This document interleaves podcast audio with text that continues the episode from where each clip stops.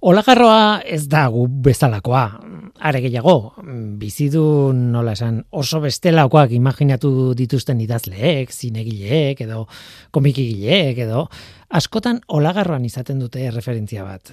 Ez beti, baina askotan bai. Olagorra, olagarroa bizkorra da. Adimen handikoa esan nahi dut. Eta, bueno, usten badiazu berriz ere erabiltzen terminoa, oso bestelako gorputza du. Gurekin konparatuta, noski fisionomia antolatzeko beste modu bat du, azken batean. Evoluzia egile kontziente bat balitz, evoluzioaren kreatibitatearen eredua izango litzateke guretzat. Bueno, era berean alderantzizkoa ere bai, ez? Espero dut gu olagarroarentzat izango ginela olagarroa guretzat den bezain eksotikoak, nola baita esateko, ez? Nola nahi ere, evoluzioa ez da kreatiboa edo ez kreatiboa. Bide asko ditu eta bide batetik sortu da olagarroa eta beste bide batetik ni adibidez. Besterik gabe. Bizitzeko behar den azpiegitura antolatzeko bi modu ezberdin ditugu. Beti aipatzen da olagarroak adibidez hiru bihotz dituela, ezta? Eta harrituta geratzen gara orientzutean, hiru bihotz. Hala. Baina guk geuk ere bi ditugu, nolabait. Baina muskulo masa berean dauzkagu biak integratuta odol pompa bikoitza da bihotza. Bata odola biriketara bidaltzeko eta bestea beste toki guztietara bidaltzekoa. Olagarroren kasuan berriz ba, bihotz nagusi bat dago eta bi bihotz brankialak, bi brankia do zakatz dituenez, ba, zakatz bakoitzetik gertu odol pompa txiki bat dauka. E, txikia benetan, baina nahikoa odolaren presioa leku guztietan behar bezain indartsua izateko deitu bihotz bi horiei, bi txiki horiei, eta bai, horrela bai, olagarroak ustira, hiru bihotz ditu. Baina ez irudikatu bihotz horiek, ba, gurea bezalako bihotz bat bezalakoa. Ez. Tira, hori bihotza, garuna ere berezia du, irakur daiteke interneten bederatzi garun dituela olagarroak. Bueno, garunaren definizioaren arabera, ez da? Baina berriz ere, kontua da beste antolamendu bat izatera evoluzionatu duela olagarroak. Eta antolamendu ezberdin horretan, ba, garuna ez dago gurean bezain zentralizatuta, nola baita esateko, besoetan, tentakuluetan, garroetan, hor dazka, bueno, guk garuna esango genioken egituraren zati batzuk. Mm, gainera, neurona gehiago ditu garroetan, garun zentralean baino. Mm, jarraitzen diazu, ezta? Gure nervio sistema ez da horrelakoa badakizue. Ea, gure eskemarekin ari naiz konparatzen batez ere, hori egiteko, bueno, e, errexena da, ez? E, guretzat normala den hori gurea da. Nire antop, antropozentrismoa justifikatuta dago geure burua ulertzen dugulako. Hala ez, hala ez dugu ulertzen. Guk ere ez baitugu neurona guztiak garunean, burmuinean. Seinale elektrikoaren prozesamentaren zati bat gorputzaren beste toki askotan gertatzen da, baina tira. Bueno, horri buruz beste batean hitze eingo dugu. Olagarroa versus gu askorako eman lezaken gaia da. Nola nahi ere, zergatik ari naizen olagarroaz? Ba, astunetako Nature aldizkariaren azalean olagarro baten argazkia dagoelako eta horren arrazoia da olagarroei buruzko bi ikerketa interesgarriren emaitzak daudela zenbaki horretan olagarroaren dastamenari buruzko ikerketak biak. Bata Harvardeko eta San Diegoko unibertsitateko ikertzaileek eginda eta bestea Chicagoko unibertsitatekoek. Azalpena edo azalpena azkarra beintzat, hau da, olagarroak janaria ukituta dastatzen duela eta orain ulertu dute nola gertatzen den hori. Azalpen luzeagoa da, ba, oso proteina sofistikatuak sortzen dituela garroetako zelulan, zeluletan, barkatu, eta proteina bakoitzak bost zati dituela. Eta aukeran hogeita sei gene daude hoiek aktibatzeko. Alegia, hogeita sei informazio iturri edo hogeita sei informazio zati ditu denean, bost nakako taldetan kombinatzeko proteina bat egiten duenean. Noski, kombinazio posible asko daude, eta beraz horrela sortzen dituzten proteinen dibertsitatea ba, sekulakoa da proteina dibertxo horiek edo anitz horiekin, ba, bueno, olagarroaren dastamenaren sekretua da proteina horiek erabiltzea. Zaporea garroekin ukituta jasotzen du olagarroak, baina antzeko proteina ezberdinak erabilita. Nolabait. Komplexua da eh, eta interesgarria ere bai. Tira, bide batez, olagarro azari naiz, baina beste zefalopodoak ere, ba, antzera, txibiak, kamalarra, kalamarrak, evoluzioaren kreatibitate harrigarria, evoluzioa bera egile bat izango balitz. Utziaz horrelako esaldi bat botatzen, bale? Ongi etorri, norteko ferrokarrilera. Euskadi Erratian, norteko ferrokarrila.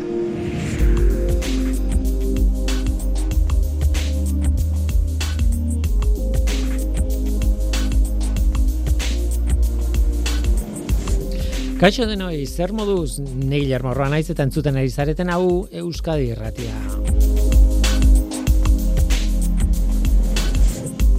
Gaur bisita berezia dugu gurean. Pozoien garaia itzuli da norteko ferrokarrilera. Mentxua aiertza eta Agatha Christie etorri zaizkigu eta literatura farmakologikoaren txanda dugu. Gaurkoan, nikotina. Gaurkoan, bai, nikotina zitze egingo dugu oinarria Agatha Christieren Three Act Tragedy eleberrian hartuta. Nikotina denok tabakoarekin lotzen dugu egia da, eh? Baina, bueno, adikzioaren arazoaren errudunetako bada guretzat, ez bai. Baina landare mota batzuek sintetizatzen duten insektizida bat da eta kontzentrazio altuetan pozoi bihurtzen da. E, galdetu bestela Stephen Babington, erreberenduari. Betiko moduan Catherine Harkup divulgatzaile eta idazlearen Agatha Christieren pozoiak liburuaren laguntza zarituko gara. A for Arsenic, The Poisons of Agatha Christie liburuak. Eta ari buruzko zerbait kontatu behar dugu biok, mentxu baiertzak eta biok. Biok izan ginelako haren hitzaldi batean. Oazen ba, hau da norteko ferrokarrila, zientziaz betetako hitzak.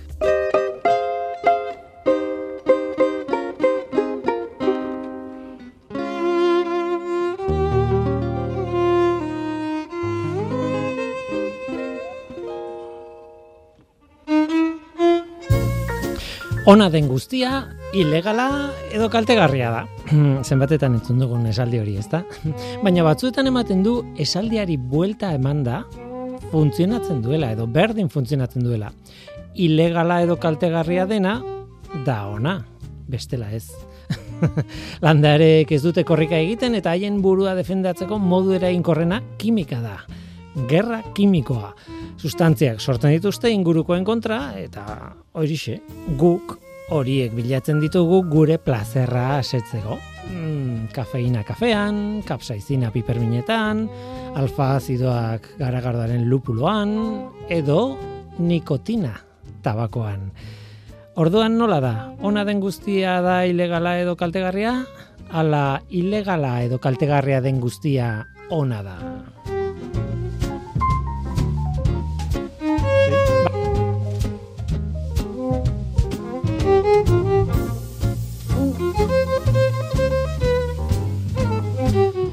Orain pozoien munduan sartu behar dugu, eta nikotina ipatu dut, eta hori da gure gaurko pozoia, baina aizue, esango diazue, ez naizela ezertaz enteratzen eta egia izango da, gaur arte, o gaur arte, duela egun gutxi arte, ez nekien, abesti onan, hau existitzen den, e, zenik, tekilaren Mr. Jones abestia, ekarri dut, ez dauka nikotinarekin zer ikusirik, baina badu bueno, mami pila bat bere abesti honen letra.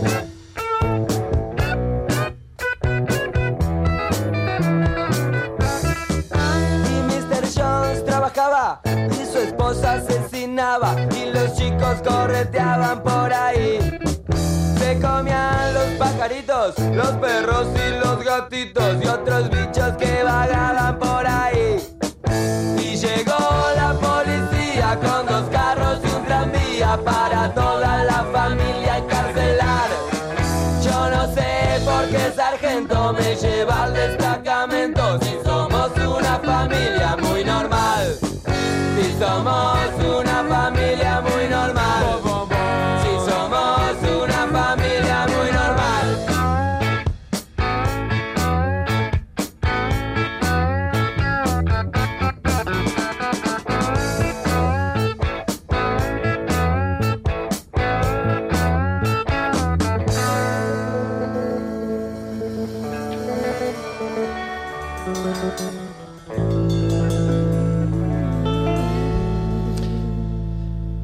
Sinistu idazue, zorionak jaso ditut, abesti hau jartzeagatik. Tira, abesti xelebrea ez da pozoiei buruzko abestia, hala ere iruditzen zitzaidan hemen enkajatzen zuela oso ondo. Baina orain bai, orain tekila alde batera utzi, buruan e, zehatutako e, zea, aizkora ere alde batera utzi, eta Agatha Christieren mundura goaz.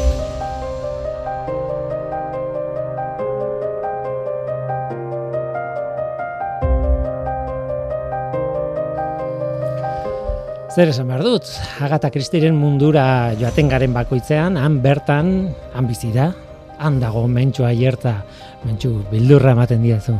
Kaixo, ongitorri, Eskerrik asko, berdin.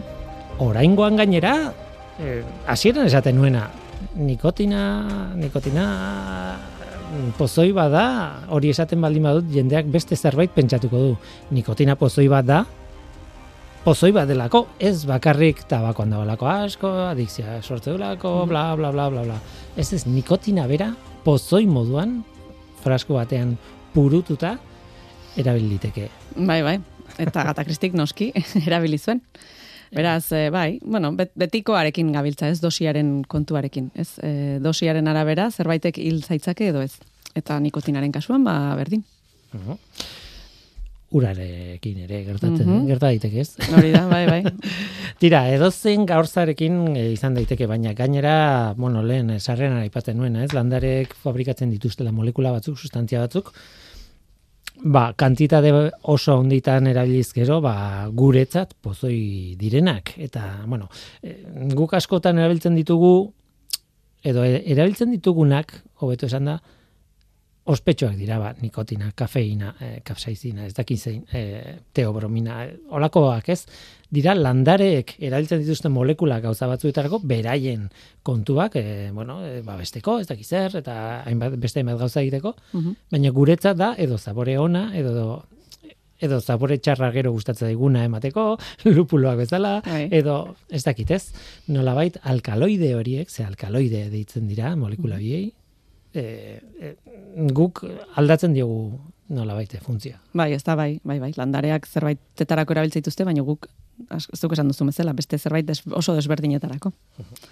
Guazen eleberria bera orkestera. Beti Mhm. aitortzen gara Agatha Christieren eleberri batekin, eleberri bat irakurrita, aitortu behar dut gaur eguerdian, bazkaldu bitartean bu- irakurritu dala azkeneko horrialdeak, baina benetan, eh, eh, esaten nuen, bueno, ez dut behar, ez, dit, ez ditut kontatuko bukaerako historiak, ez dut esango zein den hiltzailea, ez dut esango nola eh, gertatzen den dena, baina premia neukan, jakiteko, aber, zein zen, osea, eh, Bai, ez da. Agatha Christien liburuekin beti gertatzen zaita hasieran, e, bueno, gauzak motel dijoaztela, Bai, poliki, ez dakiz bai, zer, eta, eta, eta gero bukaeran, osea, ezin dut utzi. Bai, bai, hasierak bai dituela pixkat, ez? Motelak, e, historia pixkat hasten dan arte, gainera idazteko modua dauka, ez? Bueno, claro, nik inglesez irakurtzen dut eta pixkat bari, lehenoko inglesa oso polite, oso, ez? Eta Mhm. erabiltzen du hitz egiteko modua, bari, oso esaldi luzeak eta eta hori eta kostatzen zaizu baino behin ja iristen danean pixkat mamira, ordun ja nahiozu. zer gertatuko, zer gertatuko, eta bai azkenean, ba, bueno. Inglaterrako lorategi batean hasten dira novelak eta bukatzen dute ez liburutegian hiltzailearekin aurrean, ez? Bai, bai. E, tira, zein da? Aste hontako novela, edo, bueno, e, Bai, ba, li, e, bai, nikotinari buruzkoa bintzat, three act tragedy, edo tragedia en tres actos. Eusker, euskeraz ez dakit. Bilatu dut eta ez dut aurkitu, ez, ez, eleberri guztiak ez hemen daude euskeratuta. Edo hori iruditzen zait niri, eh? Bai, neri ere bai, eh? noiz baite komentatu izan dugunean besteren bat badakit aurkitu izan dugula, baino adibidez hau ez. Eta, mm, bueno, bari, liburuak esaten duen bezala, ba, zi hiru aktotan edo hiru hiru partetan edo bezala, ez, hiru hildako daude, eta, bueno, pixkat eh, nikotina da, Mhm. hemen protagonista. Pertsonai batzuk dira edo aktoreak, edo edo antzerki idazleak, Idazleak, edo, bueno, e, nolabait girotzen ditu, girotzen du eleberri osoan testu inguru horretan, ez? Mhm. Bale, ba, horixe, Three Act Tragedy, nik gaztelania irakurri dut, eta disfrutatu dut, asko, asko, eh? E, bueno, beti disfrutatzen dut eh, Agatha Christieren nobelekin. E, li, ez dia oso astunak, ez dia, ez dia luzeak, eta gainera kontatzen duna, bueno, ba, nirekin bat, bueno, ez dakit. ez dakit nola esan, gustatzen zait. Bai, ez da. Nola nahi ere, eta gaiari eta nikotinari heldu baino lehen, e, abisatu ez dizudan zerbait e, kontatzea nahiko nuke, eta da, duela ez asko, e, izan ginela hitzaldi batean. Hitzaldiaren, e, hitzaldiaren izlaria zen, e, hain zuzen ere, zuri inspirazio moduan edo e, zuk inspirazio moduan erabiltzen duzun liburu baten idazlea. Catherine Harkup. Hori da. Ez dakit ondo hauzkatu dudan, bera zen. Eta oso interesgarri, benetan segulakoa izan zen, online egin genuen bilera bat, e, ez dakit nuntzen den. E, Bai, ez, e, e, e, ig- Inglaterra hegoaldean, ez Bai. dakit e, Brighton inguruan, ez dakit, ez dakit Bai, hortik inguruan. Nun bait, Bai. Brightonen bertan ez, bai, bai, han, han nun bait ez. Eta e, berak aurkeztu zuen, nola bait, bere Agatha Christie buruzko lana, pues, bere e, liburua, eta kontatu zituen kasu batzuk, ez, ez denak, ze bestela, bueno, ez dakizen bat ordu emango zituen, ez? Eta oso ondo kontatzen zituen gauzak. Mhm. izugarri ondo kontatzen zituen, gainera, bueno, afaldu ondoren eta hor biltzen ziren, e, ematen du herri txiki bateko e, zea batean, e, e, bueno, e, areto batean Bai, bai, zeudela, ez e, udaletxean edo dena delakoan, eta eta han kontatu zituen hainbat gauza, handik atera genuen oso garbi urrengo e, pozoia zein izan behar zuen, bai, egia da. fosforoa, e, baina nikotina ja prestatzen eginan eta eta bar. E, nola bizi, bizi izan zin, zenun e, itzaldi hau. Hitzaldi hau. Bueno, Bai, ba, konturatu nintzen, e, emakume hau, Catherine Harkup edo, em, ba oso, hori, esan duzuna, oso izlari ona dala, kontatzen dituen historiak eta gauzak e, oso barneratuta dauzkala, eta ez, e, nik uste edo zeinek norbaitek e- esan da, e, zerbait esaten badiguzu ez dakit ze pozoin edo bestea, ez, liburu honek dauzka, ez dakit, hogei bat pozoin, emezortzi ez dakit, eh? Mhm. edo zein kon, zerbaitetaz, osea, zerbait kontatuko lukela interesgarria beti dauka, ez? E, bueno, kontatzeko modua ere, ez? E, oso errex ulertzekoa eta gainera konturatu nintzen, e, nik uste entzule gehienak, gu bezala online zeudenak ere, oso ba, e, helduak zirela. E, oso helduak Bai. esan nahi dut, bai, e, nahiko, ba, bueno, a, atxona monak ikusten zian pantailan, Gu ginen gazteenak. Gu gaztenetako ginen, bai. Eta orduan, ba, bueno, ba, ba, pertsona horiek ere, ez, ulertzeko eta eta jarraitzeko eta interesatuak egoteko, ba, ba, bai, nik uste oso, oso interesgarria dela emakume hau. Mhm. E, saiatu ginen kontaktatzen, ea noiz bai lortzen dugun elkarrizketatxoren bat, ezta? Ondo legoke berari galdera batzuk egitea eta eta bera bueno, e, irratian edo bere hitzak ere irrati, irratira ekartzea bere hitzak. Okerrez banago, liburuaren izenburua da A is for arsenic The Poisons of Agatha Christie. Bai. E, bueno, A is for arsenic da oso izenburu, bueno, inglesa, ez dakit nola Bai. esan, ez? Oso anglosa joia, ez? Bai. E, hau, ez? E, A arsenikoarentzat da, edo akin hasten da arsenikoa, edo Bai, horrelako zerbait. bai. Eta, eta bueno, horrekin, eta aurrekoan gainera arsenikoa hitz egin genuen, Mhm. hain zuzen ere, ez? Bai. Eta jakin dezazue, ba horixe, liburu horretan oinarritzen garela batez ere, naiz eta gure aportazioak ere egiten ditugun, eta, bueno, e, nahi duenak, ba, bueno, edo zein tokitan nik uste dut Amazonen bertan Bai, edo bai, eskuratu bai, daiteke. Bai, hori da, bai. Ingeles ez hori bai. Bai, ez, da, ez dakit, ez dago gaztelaniatu, ez dakit. Jarkap e, igilea bilatu eta ez dute zer aurkitu Ja. e, gaztelaniaz, euskeraz ere ez, eta baina, bueno, eh, beti bezala, ez? E, ni ez naiz oso ona e, bilaketa sistematiko bat egiten bibliografian, ez, ez, ez naiz aditua horretan, Bai. eta, eta behar bada norbaitek esango dit, ba, badago, itzulpe, ba, pues, baldin badago, hobeto, baina Mhm. nik dakidala inglesezkoa izan beharko luke. Mhm. Nola nahi ere, e, oso interesgarria, bera, Kathleen Harkap, e, kimikaria, Bai. eta divulgatzaile ezin hobea, bai, bai, bai, bai, bai. Mhm. Eta hau esan da, hau azpimarratu nahi nuen, eh? eta hau esan da, ba, three act tragedy, guazen leberrian sartzera, bueno, guazen nikotinarekin sartzea, nikotina bera. Nikotina da tabakoaren zigarro baten barruan ostoetan dagoen gauza bat. Mhm. Hortik aurrera zer. Zer, uf. Hemen aldatzen da asko eh, kontua, ze nikotina, pozoi bezala ere, esan dugun bezala, erabil daiteke. Mhm. Bai, beste pozoinen batzekin eh, gertatu zaigu, ezta? E, berez pozoin bezala ez dauka e, ez da entzuna, ez? E, ba, beste pozoin batzuk bai, ez? Arsenikoa, e, Zianuroa, bai, zianura, osea, hoiek, hoiek, ez- ja, entzun bezain pronto badakigu pozoinak direla. Nikotina bazkenean erabilera nahiko e, arrunta duenez e, hori zigarroetan eta ba, ba bueno, ez, dit, ez dugu badakigu ez dela ona, ez? Baino ez dugu e, erlazionatzen pozoin batekin. Baino, e, bai, egon dira, bueno, bai hilketak eta bai istripuak gehien bat, bari, e, nikotina purua erabilitaz. Azkenean, e, oso, oso azkar hil dezake norbait, lau minututan, norbait hil daiteke, eraz, e, bai, oso eragin, era- eraginkorra. Gainera, gero esango dute, baina e, normalean hasieran egiten genuena zan e, oraingo kasuak edo kasu ezagunak e, nik bilatu, e, orain zuk bilatu ez dena, e, zuk ekarri duzu, eta, bueno, ez, ez dakite dagoen e, oraingo kasurik, baina bai oraingo, bueno, e, kasuistika bat behintzat, ez? E, nun azaltzen diran problemak nikotinarekin, hildako kasu baten bat ere ez badugu esagutzen ere orain eh, 2008an gertatutakoa, hala ere, bueno, kontatuko dugu e, badaudela hainbat mm, bueno, egoera Bai. non nikotinak eragiten duen. Tira, em, nikotina, esan duzu oso pozoi e, azkarra dela, ez? Bai. Mhm. Baina horretarako, claro, oso kontzentrazioa handitan egon behar du. Hori argi utzi behar dugu, zigarro batean dagoen nikotina ez dula hiltzen, adikzioa sortzen du, beste Mhm. mota bateko problemak, epeluzeko problemak bai, sortzen Mhm. ditu, baina Bai. pozoi bezala, hilgarri bezala ez genuke hartuko. Ez, ez, ez. Eta e, gaina gain dagoen kantitatea zigarro batean, ere hor e, nikotina bueno, ba, pertsonak erretzen duen bitartean bai, jas, bai biriketara bai doala, baina beste parte bat erre egiten da. Ez, e, Mhm. temperatura hoietan ja behin sua eman da Claro, e, zua- zigarroan, ba, ba, e, joan egiten da. Orduan, ba, egiten duena da hori, da adikzioa edo, bueno, ez, e, sortzen duen e, hori ba, sortarazi ez da esan dezagun.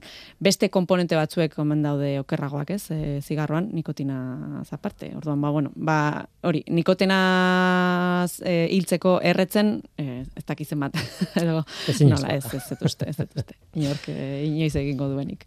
Tira, eh, nikotinaren kontuarekin tabakoaren historiara salto egin dezakegu, ez? Mhm, Eta tabakoa berez, e, bueno, piperra edo babarruna bezala, edo patata bezala, edo tomateak, e, kanpotik atorren zerbait da. E, gure kasuan ego, ego Amerikatik, edo, bueno, Amerikatik. Bai, Amerikatik, behintzat, ez, bai, bai. Mhm. Bai, e, bueno, nikotina badirudi nikotiana, ez, generoko landaretan dagoen alka, alkaloidea dela, e, solanaceae familian barruan, ez? Eta e, ba hori, landare familia hauek e, ba hori Ameriketan, Australian, Afrikako egomendebaldean eta ego Pazifikoan edo aurkitzen dira gehienez, ez? Eta gehiena, ba, nikotina gehiena duen landarea ba nikotin nikotiana tabakum da, ez? Berez tabakoaren Tabakoaren erabiltzen den eh, landarea da. Bai, hor, hor apuntatu ditut nik gauzak, ez? E, tomatean, badaudelako, bueno, familia bereko landareak dira, ez? Mhm. tabakoa, oe, barkatu, tomatean, gaur mm, tomatea eh, jan dute bazkarian, bazkari horretan, beraz, nikotina nik jaten nuen bitartean irakurtzen nintzen, baina esan nahi dute, niko, eta tomatean dagoen ni, nikotina kantitatea, zazpi koma bat nanogramo gramoko, oso oso oso gutxi. Patatan, pixka bat gehiago, eh, Ah, bai, eh? bikoitza edo amabost eh, nanogramo gramoko. Eta esaten dute, ez, hori ez dut eh, oso ondo begiratu, baina esaten dute purean egin ezkero, konzentratu iten dela pixka bat, eta berrogeita mabi nanogramo gramoko, eraz, desiente honditzen da, baina ez da ezer e, Mhm. izan zitekenak. Ez? Ez. E, berenjenaren kasuan, e, eun nanogramo gramoko, eta hor, konparaketa kurioso bat egiten zuten irakurri dudan tokian, eta esaten zuten, naizta eun nanogramo gramoko izan, berenjenetan, amar kilo berenjena jan beharko zen dituzke, zigarro baten e, ainako e, nikotinako pur kantitatea e, barneratzeko. Beraz, amar kilo berenjenak zeinek jate dituen, ez? Eta horrekin Bai. zigarro batena, esan nahi dute lehen esaten genuen, Bai, ez? Ez bai. Mhm. E, piperretan ere, e, ba, bueno, tomatean bezala, zazpi koma zazpi ematen zuen datuan, nanogramo gramoko, eta gero tean, tea aipatzen zuten, Mm. tean e, eun nanogramo gramoko, eta gero esaten zuten, tearekin gertatzen dena da, nola prestatzen zuen asko eragiten duela, ez? Mhm. Berez, kafeina pila bat dauka, e, kafeak baino gehiago, baina prestatzen dugun moduan ez du hainbeste askatzen. Orduan, kafeak nolabait kafeina gehiago sartzen digu gorputzen, horregatik. Mhm. Ba, hemen e, antzeko gauza bat, baina, bueno, esaten dute oso oso kontzentratuta egiten baldin baduzutea, iritz zaitezkela berreunda laurogeita bost nanogramo gramoko e, konzentraziora te indartsu baten, te Bai, kontzentratu bai, bai, batean. mhm. Hala ere, oie, horiek denak dira e, uskeri bat, ez da Bai, ez. bai, bai, bai. Azkenean, e, pertsona bat hiltzeko, bueno, ebari madezu ben e, dauzkaten datuak emate izkizut, e, izango litzateke e, e, e, 0,5 eta bat gramo, o, miligramo, kilogramoko e, pertsona, osea, pertsonaren pixuko, kilogramo gaitzako 0,5 edo bat miligramo e, hartu beharko lituzke, baina hori e, arnastuta edo odolean, injektatu zuzenean. Bestela janez, izan marko litzateke 0,5 edo bat gramo kiloko. Da hori asko da. Azkenean ez, e, Bai, miligramo bat da milioi bat nanogramo. Ez, ez, ez, eta ez egiten ari ginen lehen, ba horixe, e, a ber, gramoko esaten honek, kilotara pasatzeko bider mila, eta hala ere, motxu gelditzen da, ez? Mhm. Esan nahi dute, tomate bat janda, e, ez zoazela inora. Ez. Baina tomatea hel- heldu ala galtzen du nikotina, kuriosoa Bai. da, bai, Mm. prozesu horretan edo transformatu egiten du molekulari. Bueno, mm, nikotinaren biologia mundu bat, edozen biologia bezala. Tira, e, Ameriketan ginen, e, Bai. hor kon, kontatzen zenidan, edo, bueno, ekarri diazun dokumentazioan eta nola iritsi zen ona. Eta, e, bueno, e, logikoa da, amaseigarren mendean iristen da. mhm, bai, hori da. Masigarren mendearen erdialdean edo, e, Jean Nicot edo, ba, omentzan, e, Espainian frantsesa zen embajadorea edo, eta, bueno, ba, berak e, pixka bat e, karri omen zuen, gehiago frantzira, e, baina, bueno, horre bere bitartez ez, tabako horriak eta tabakoarena eraman zuen frantzira, eta han asko gustatzen zaien, errege eta erreginatan e, familia errealari, eta hortik sartu zen ja pixkatera bilera handiagokin, eta eta hortik dator nikotinare izena, nikot abizenatik. Uh Beraz, e, berak, berak sartu zuen. E, aipatzen zenuen gainera, bueno, tabakoa bakigu erre egiten da, eta guk normalen erre egiten dugu, baina badakigu e, mastekatu ere egiten dela. ez? Mhm, bai. Eta ordan tragatuz gero bai sor daitezke problemak o edo Mhm. bueno, hilketa ez, baina baina problema bai. Bai, bai, egon dira intoxikazio arazoak, e, ba, mastikatzeagatik edo tragatze, tragatzeaga, baina bueno, hori. Arazo gehienak e, egoten ziren, ba, hori e, nikotina landarea landatzen edo la, e, horietan horiek e, jasotzen edo egot, e, egoten ziren lan, langileekin edo, ez? Tabako landare. Bai, tabako landarea hori da, markatu. Bai. Eta e, landa, langile horiek gehienak e, ba, gaixotu egiten ziren. Zergatik, e, nikotina oso errex e, disolbatzen da uretan, eta alkoholetan ere bai, baina uretan ere, eta orduan, Claro, jasotzen ari zirenean osto hoiek, ba, beraien azaletik, balimaz egon ostoa bustia, ez, goizean goiz Mhm. bezala, edo euria itemazun, edo dana, ba, nikotina hori oso errex sartzen zitzaien azaletik, eta orduan bazten ziren, ba, ondo ezik sentitzen, mareoak, buruko minak, eta horri deitzen omen zitzaion, em, en, uste tabako bel, e, mm, berde edo gaixotasuna hori, Mhm. tabako berdearen gaixotasuna. E, badirudi bi egunetara edo ba, sintomak june egiten zirela, baina noski, horre bali zeuden lan lehan, egun guztia, ba, ba ez dakit. Ego, Claro, claro, eta zuten- egunero, egunero, Bai, egunero. hori da, hori da, Mm, orduan ez mm. dakit. E, gauza da, e, ba, bueno, jarraitzen bazuten horrekin, ba, pentsatzen dut, e, ba, e, sintomak areagotu egingo zirela, eta orduan ja, arnaz e, arazoak, eta odol, ten, e, ba, bueno, ba, taupadak, eta, bueno, ba, bai, hor ja af, afektatze ziren gehiago, ez? Ez dut irakurri, hiltzera edo estripu pentsatzetan norbait. E, umeek, umeen kasuan agian, e, e, umeak bai daukatela agian e, restasun gehiago, ez da, nikotinaren intoxikazioa, ba, bueno, txikiagoa diralako, eta, mm ez? E, baino, e, kasu honetan, bai ikusi dudala, arazoren bat gertatu zela ba, Bangladesh inguruan ekzemak tratatzeko naste batekin, ez? E, ekzemak tratatzeko nasteren batean edo, bueno, pomadaren batean edo, sartzen zuten e, tabako, tabakoa kafea eta lima, hautsa edo, horlako zerbait, nastea egiten zuten, eta jartzen zituzten, ba, hori, azal urratuaren gainean, eta orduan horrerrexago sartzen da nikotina eta orduan ba, ba bai ba sintomantzekoak edo edo agian ba bueno ba umeak izan da agian ba, ba arazo gehiago larriagoekin ez e, bukatzen zutela orduan mm. bueno pues Egia da, nikotina gure gorputzean sartzeko bide pila bat dituela, eta, e, bueno, esaten zu, azaletik sartu, ez da, claro, guk partxeak erabiltzen ditugu, nikotina mm, partxeak, bai. Beraz, bada bide bat, ez, mm. ez da jaten duzuna bakarrik, edo erretzen duzuna bakarrik, ez? Osea, ez diabirikak edo, edo digestio aparatua, baita azala ere, mm. Bai. E... Bai, gainera nik uste nikotinaren kasuan e, uretan eta alkolean ere ondo diesel batuta, ba azkenean e, horrek bide bideak asko erresten dizkie, ez? Eta badirudi egon direla kasuak ere intoxikazio kasuak e, partxeekin, ez? O, uh pertsonak saiatu direla bere buruaz beste egiten nikotina partxeekin. E, bueno, ez dakit lortu duten edo, baino tira. Eta gero, bai, eta gero ja ere sartzen da hor e, e, insektizida bezala ere irabili izan direla ez e, a, e, dela bari, garai berdintxutik, ez da? Hmm. Gainera intsektezida berdea edo, ez? E, dalako molekula bueno, naturan dagoen molekula bat. Eta hain zuzen ere naturan dago horretarako. Bai, hori da. landareak berak fabrikatu du nikotina horretarako. E, intsektizita moduan jokatzeko, ez? Mhm. Bere burua defendatzeko. Hori da. Mhm.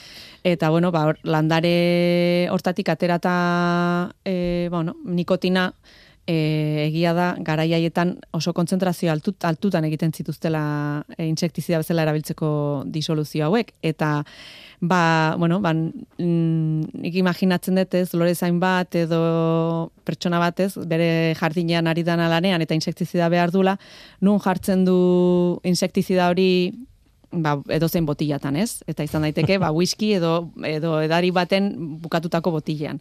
Eta horrelako istripuak ere gertatu izan dira. Oda, ba, norbaitek hartu e, insektizida dagoen botila bat, eta hortik ba, pentsatuta whiskia edo ez koloreangatik ere, ez dut esan, baina nikotina berez gardena da, e, purua, baina irarek kontaktuan oksidaztu egiten da, eta marroia bihurtzen da, eta dauka whiskiaren itxura, orduan, ba, bueno, ba, zer, nahi, zer claro. nahi duzu.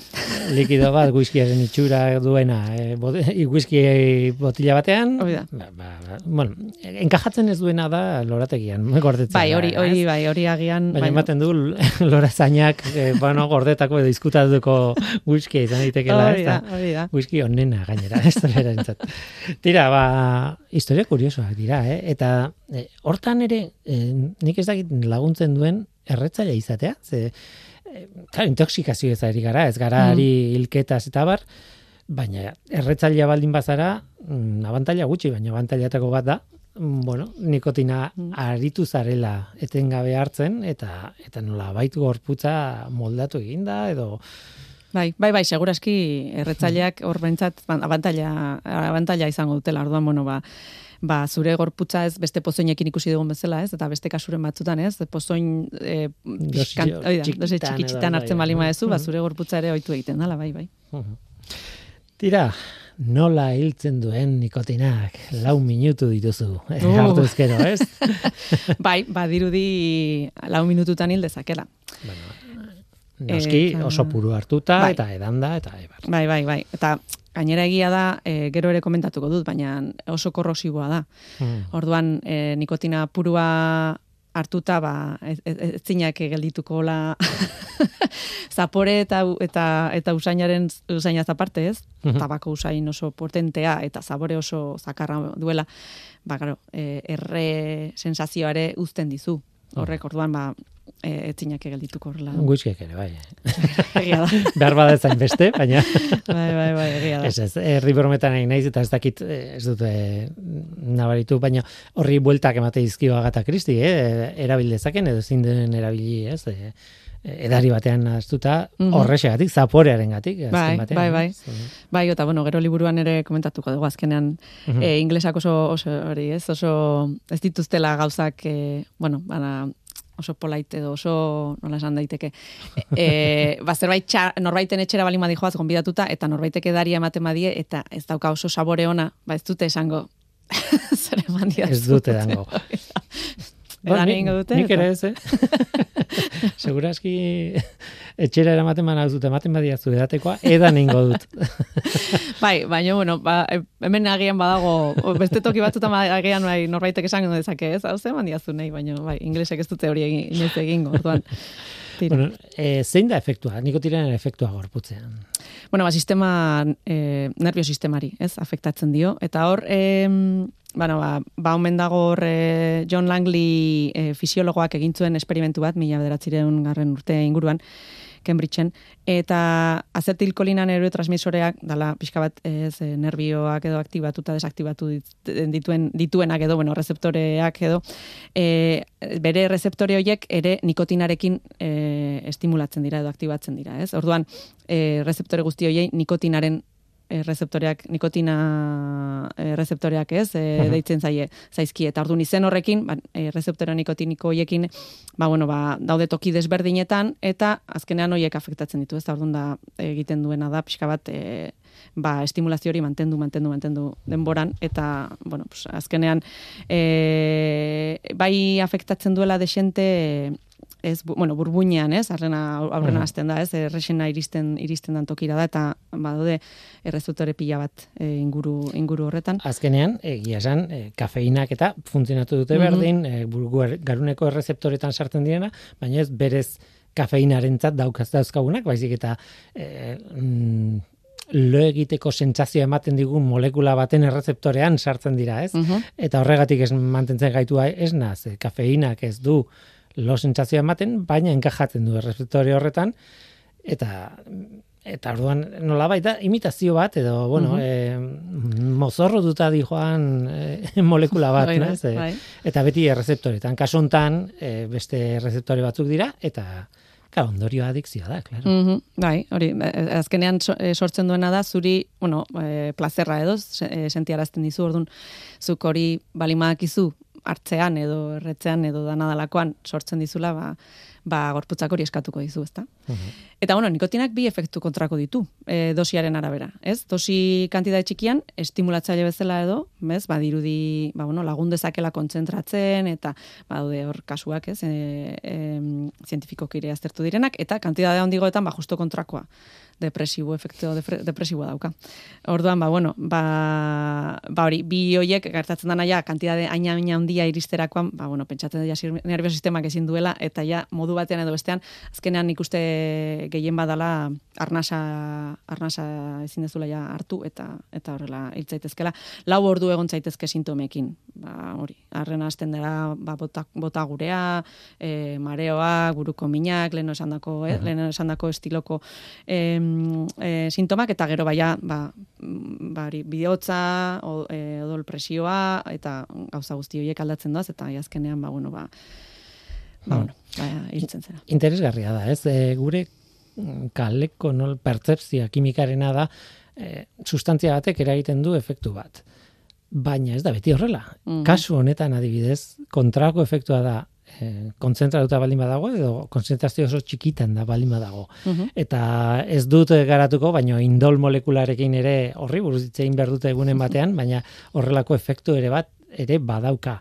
Beraz gauzak ez dira ondo kontatzen, behintzat zenbat kalderari erantzuten diozun arte. Esan nahi dut, kontua ez da, eske dauka, ez dakiz ze molekula, eta orduan efektu hau izango du. Ba, igual ez, igual batzutan hori eta batzutan kontrakoa. Mhm. Kimika komplexua da, azkenean, eta biologia, Bai, bai, bai, bai. eh, gure garuna, en fin, Bai. beraz, eh, ikas daiteken gauza bat da, hori, gauza bakarrekin kontrafe, kontrako efektuak eragin daitezkela. Mhm. Eta oso, oso interesgarria. Bai, bai, bai. Mm, betiko galdera falta zaigu, antidotorik ba dago. Mm, bai, bai, bai, kasu honetan, bai. bueno, e, hasierako e, ba, bueno, norbaitek ba, pozoina edo sartu baizula konturatuko bazina edo edo zakit edo. Bueno, sintomakin hasiko balitz norbait lehenengoa da beti bot, be, berdina, ez? Bota gurea sort, e, e, sortarazi edo e, batera dezan, ez? Mm urdaietik edo liserik eta aparatutik daukan guztia, horrela balima da, e, odoletik edo balima da, ba, hori hau jazin da, ez da, ez da, ez da, ez da eta ikatz aktiboa ba, ez barneratzeko zure gorputzera gehiago. Baina, kasu honetan, atropina, ba edala beste pozoin bat, eta beste kasu batean ere hitze ingo duguna, ba bai da, antidotoa berez, hau, berez e, e, odolera edo injektatu ez zuzenean, ba, e, efekto kontrakoa egiten duenez, ba, lortu daiteke, bari, e, pozoinari kontraitea, antidotoa, zera. Oso kuriosoa, duel aste honetan bertan atera dute eh, bueno, ikerketa baten emaitza, non aurkitu dituzten menorkako kobazulo batean, duela, ez dut goratzen zen bat ziren, iru mila urteko arrastoak edo lako zerbait, ez hainbeste, ez, e, bai, bi mila bosteun, iru mila horri inguruan, e, hildakoak sartzen zituzten kobazulo horretan, orduan e, e, aztarna pila bat e, pertsonalak aurkitu dituzte, mhm. tartean hileak, eta hilearen, hile horien e, analisi kimikoetan agertzen zen atropina, ah. efedrina eta beste zerbait e, ez du dena orain gogoratzen, baina e, konklusia zen drogak, e, estimulatzaileak eta aluzinogenoak e, kontsumitzen zituz lagarai hartan ja. Mhm. Bai, eta, bueno, landaretatik ateratan, noski, eta atropina zen horietako bat, mm -hmm. e, okerrezanago. Atropinari buruz itzen Bai, bere tokia izango du ze honetan. Beraz, e, badu antiotoa, ala mhm. ere oso azkarra du e, bai. e, nola baita efektua, beraz, kontuz, zaila, eta e, betikoa, nik esaten nuena, ez, e, kasu errealak. Bai. Hemen irribar bat atea zaizu. Hemen badago zer kontatu. Oso historia betxia da.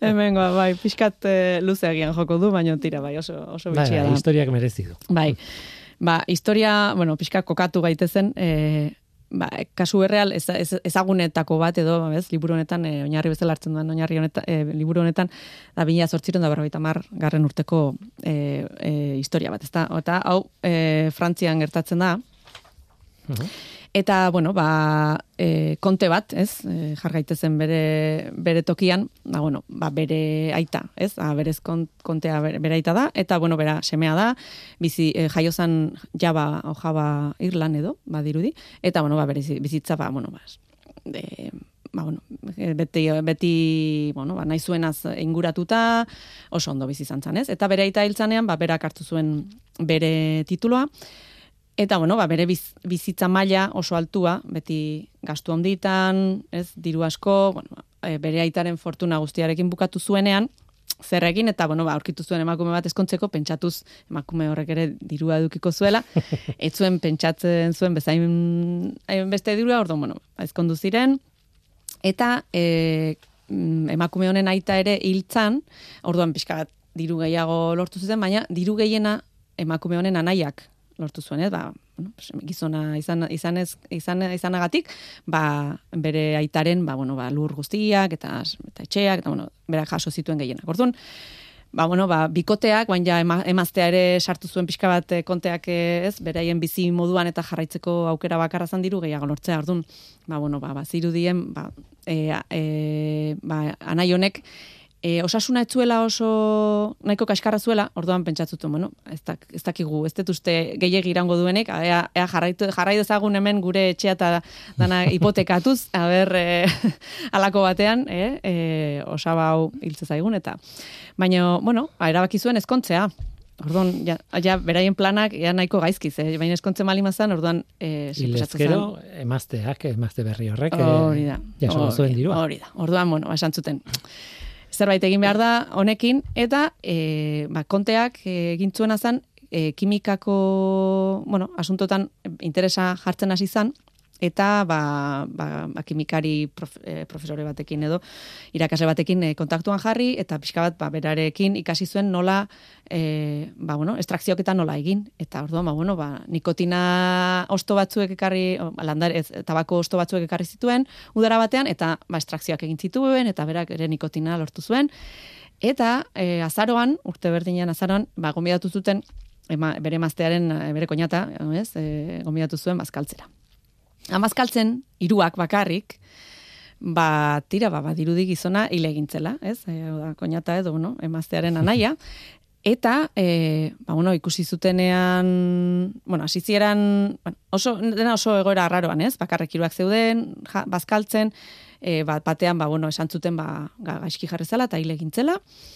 Eta gorpoan ikusten zen, e, ba, zeuskala, marra mazkak, ubeldurak, ez? Eta gera, gero beraiek ere arropa aldatu zioten, beraiek ere arropa aldatu zuten, egozpinarekin ibili ziren hor garbitzen, orduan dena oso oso arraroa zen.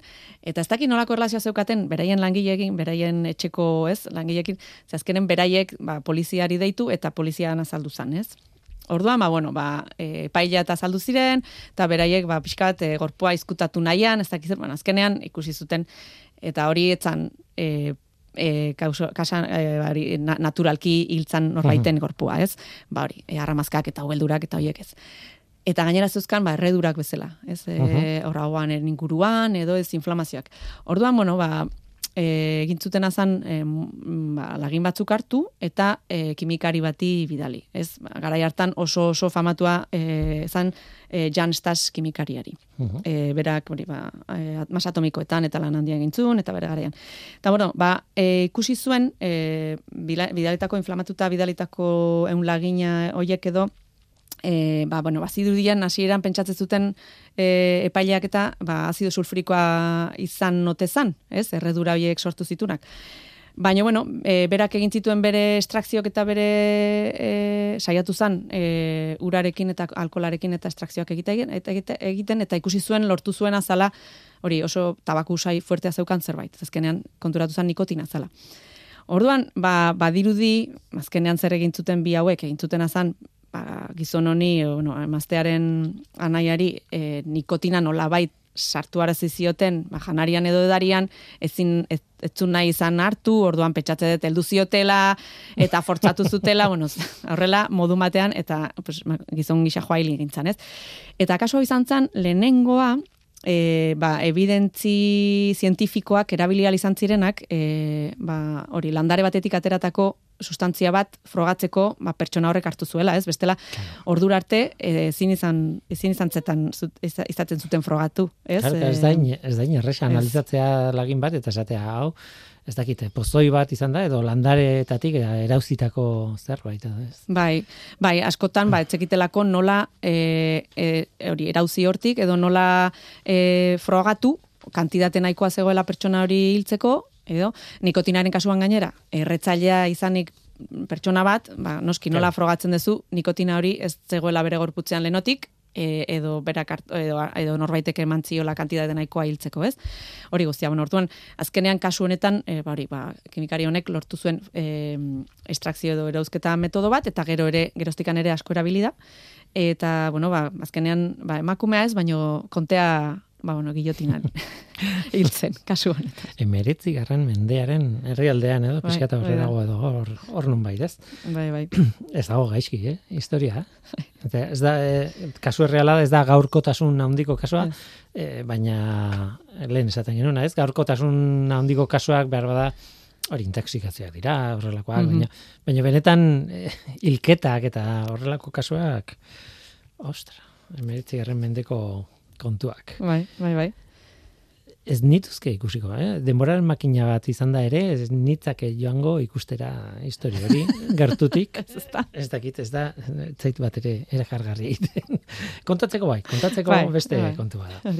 Tira, ez dugu itzegin, eta hori falta zaigu egiteko, eleberriari buruz, three act tragedy horri buruz, eh, Agatha Christirena. Zer kontatuko diazu? Eh, Agatha Christik, bueno, ez dakit kontatu duzun kasua ezagutuko zuen edo ez, behar bada bai, mm. e, auskalo. argi dagoena da irakurri intzuela e, pozoi buruz eta tartean ia ziur nikotinari buruz ere bai. Bai, bai. Eta kasu honetan, e, agian e, sintomak eta ez, ez dira gehiagia agertzen, baina nikotina hain azkarra izan ez, ez, e, pertsona baten bizitza kentzeko, ba, bai hori ageri dela. E, iru pertsona esan dugu hiltzen direla eleberri honetan, eta hiruak hiltzen dira berehala. Eta sintomak ba, bai direla pixka bat ez, komentatutakoak ez. E, lehenengo denak e, bueno, ba, nikotina agotik hartzen dute eta hartzerakoan ba, zapore txarra edo zerbait e, nabaritze zaie zerbait arraro hartu dutela, ez? Eta gero, ba, ba, bueno, basten dira hor gaizki sentitzen, mareatzen, eta bueno, berehala hiltzen dira, ez ez diete denbora ematen ezertarako. Gero ez dakidana da oso ondo, ba, bueno, ba, e, ba, lehenengo kasuan adiez koktel batean, uh -huh e, ez dakit e, berez hain korrosiboa balin bada eta hain kontzentrazio handietan hartu behar balin badezu ez dakit e, ez, ez esatea beste ez errez, erre sensazioarena, bueno, ez dakit. E, begarren kasuan porto, ez, e, porto e, ardoan, ardoan dago, horragian, bueno, gehiago izkutatu daiteke ez dakit. Eta hirugarrena bonboi batzutan. Eta bonboi batzutan, barruan ez dago toki askorik, ez? Likorea eta sartzen badiozu ez, orduan ez dakit, bueno, horrekin ez dakit hainbeste, hain sinesgarria igual izan daiteken, baina egia da e, sintomakola pixkat ikusten direnak, eta azkartasunarena ba, bai, bai zekila agata kristiko sondo ez, Funtziona, horrela funtzionatzen zuela. Nola nahi erek, bonboiaren kasuan, bai esaten du, hartzen duenak, bai nabaritzen dula, e, baina ja, berandu ez, nola mm, baite, bai. ja irensteko Eh, bidean zaudenean ja ezin duzuna buelta eman horri eta azkenean irentxe egiten duzu hartu duzuna, naiz ta sabore txarra izan denok egin dugu hori zer, zerbaitekin, ez? Bai. eta eta horrela justifikatzen du eta bueno, egia da, eh, Agatha Christieren liburuak fikzioa de, dira mhm. eta beraz e, fikzioaren barruan, bueno, onartu behar dituzu. Bai.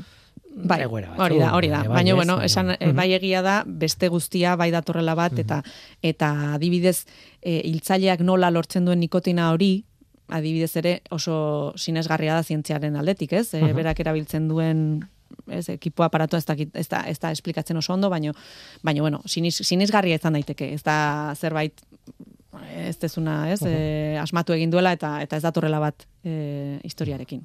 Nola nahi ere, beti bezala, e, leberriaren xarma ez da azalpen zientifikoa, noski, e, beste zerbait bada, puaroten novela bada, e, mm eta asko gustatu zait bukaera. Bukaeran, eskerrak irakurri da, ona etorri baino lehen, baina azaltzen du besteak beste zergatik ez duen inglesa ondo egiten. Bai. E, Poerotek edo beste zergatik bai eta zergatik batzutan bai, batzu eta batzutan ez. Eta esaten du oso baliagarria zaiola nolabait e, inglesa ondo hitz egiten ez duenaren e, itxura ematea edo plantak mm egitea, ez? Bai, bai, bai, bai. eta polita da, polita da bukaera hori.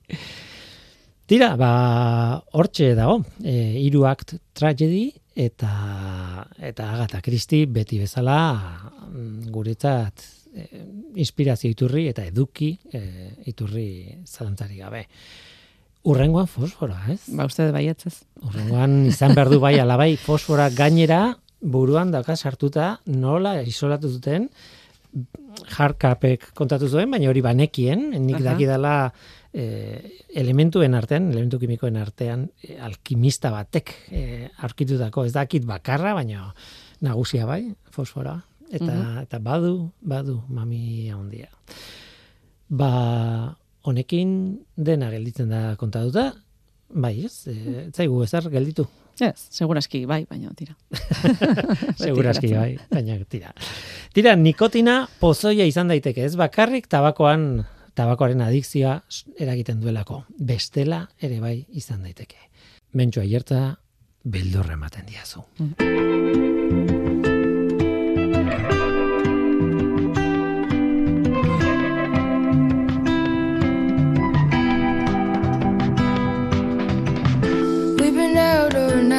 First car Yeah, the moon's full lights up the rose path Music up, rolling couples this up for us, yeah this is for us. Horaino gaurkoa, gaur gurekin mentsua hiertza izan da Eta askotan bezala, espirituan bada ere Agata Kristi Eskerrik asko mentsu, eskerrik asko agata. Eta eskerrik asko zuri ere bai entzule. Badakizu, gu hemen gaude Norteko abildua eitb.eus Gaur teknikaria Mikel Olazabal izan da eta mikroren aurrean ni Guillermo Roa, Eluiar Zientzia taldearen izenean. Datorren astean gehiago, hori da izan. Agur!